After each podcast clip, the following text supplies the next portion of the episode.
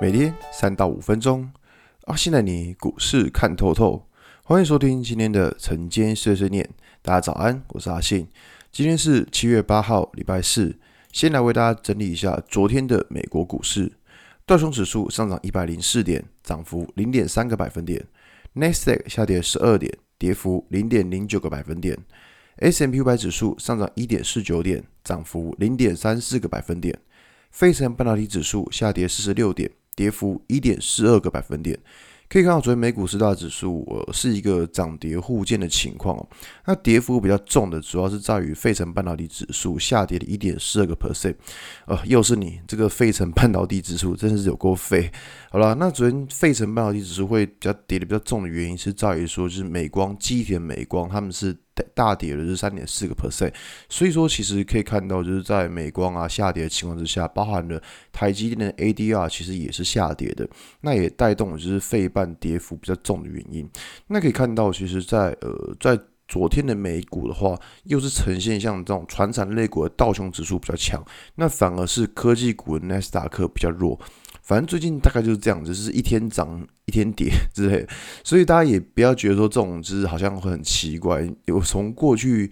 不知道几个月，应该有一点应该有一个月了吧？过去一个月以来可以看到。很长指数都是这样，一天涨一天跌，就可能今天强传产，然后明天又强科技，然后所以变成说，如果有那种很爱追高杀低，你就发现，哎，怎么怎么差好像在看到涨了去追，然后跌了砍掉，哎，怎么是真的是买在高点，砍在低点这样？那我这样讲，其实，在最近的操作的话，我还是会希望说，大家是比较稍微注意一下，就是说，如果说你发现今天股票这一档股票已经大涨。那看到大涨的股票，隔天你再去追，其实你的风险真的就会比较高一点。那当然不免说，还是会有一些股票是像飞碟一样就可以一路往上喷，那种当然一定会有。不过就几率上面来说，会相对较小就是了。那我们回到台股这边来看，在昨天早上的广播啊，不对，昨天早上没有广播，昨天是文字稿。昨天在文字稿的部分有提到关于航运股的情况。那这个原因，其在昨天的文章我大概跟大家讲过，就是说因为航运股的位阶比较高，所以变成说，就算它公布了很好的营收、很好的获利，那市场上也不一定会去买单。那我觉得说，这现在行为就是，反而是去看一下，呃，位阶比较低的电子股。其实你可以看到，从过去以来，就是航运股就是只要一直涨，其他跟着涨，到现在好像没有说一直涨，其他都跟着涨，就。有一点类似那种个股作战的感觉，那反倒是就是电子股好像公公布出来的营收，其实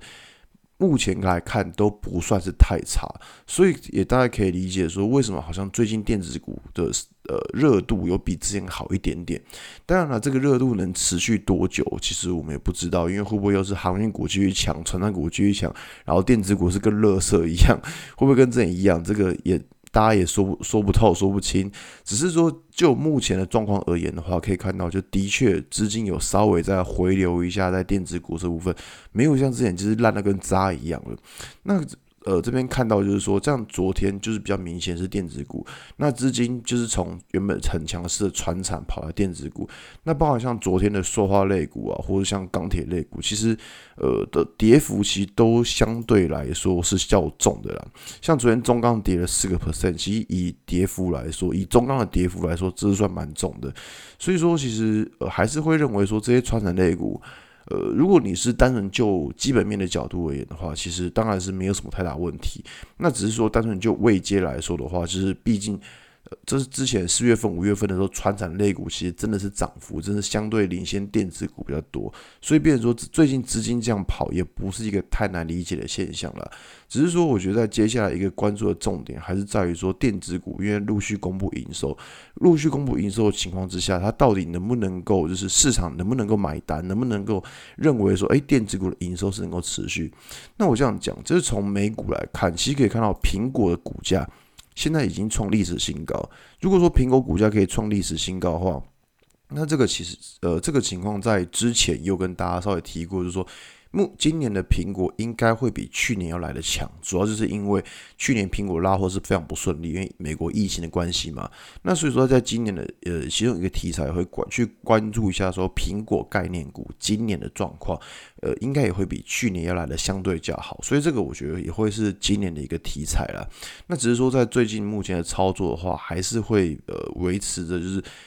大是大涨的隔天，尽量不去追高，我觉得会比较保险一点。那如果再回到整个台股来说的话，其实单纯就昨天的指数而言，整体指数而言，其实整体指数而言还并没有到太差的状况。所以我觉得说，在这边的操作的话，呃，个人的想法就是说，我觉得还是会偏向个多方来操作，只是说在下方的五日均线要能够守住，不能跌破。如果跌破的话，其实在最近的操作的话，就会稍微。比较小心一点的，好吧？那今天节目就到这边。如果你喜欢今天内容，记得按下追踪关注我。如果想知道更多更详尽的分析，在我的专案《给通勤族的标股报告书》里面有更多股市洞察分享给大家哦。阿信承接碎碎念，我们明天见，拜拜。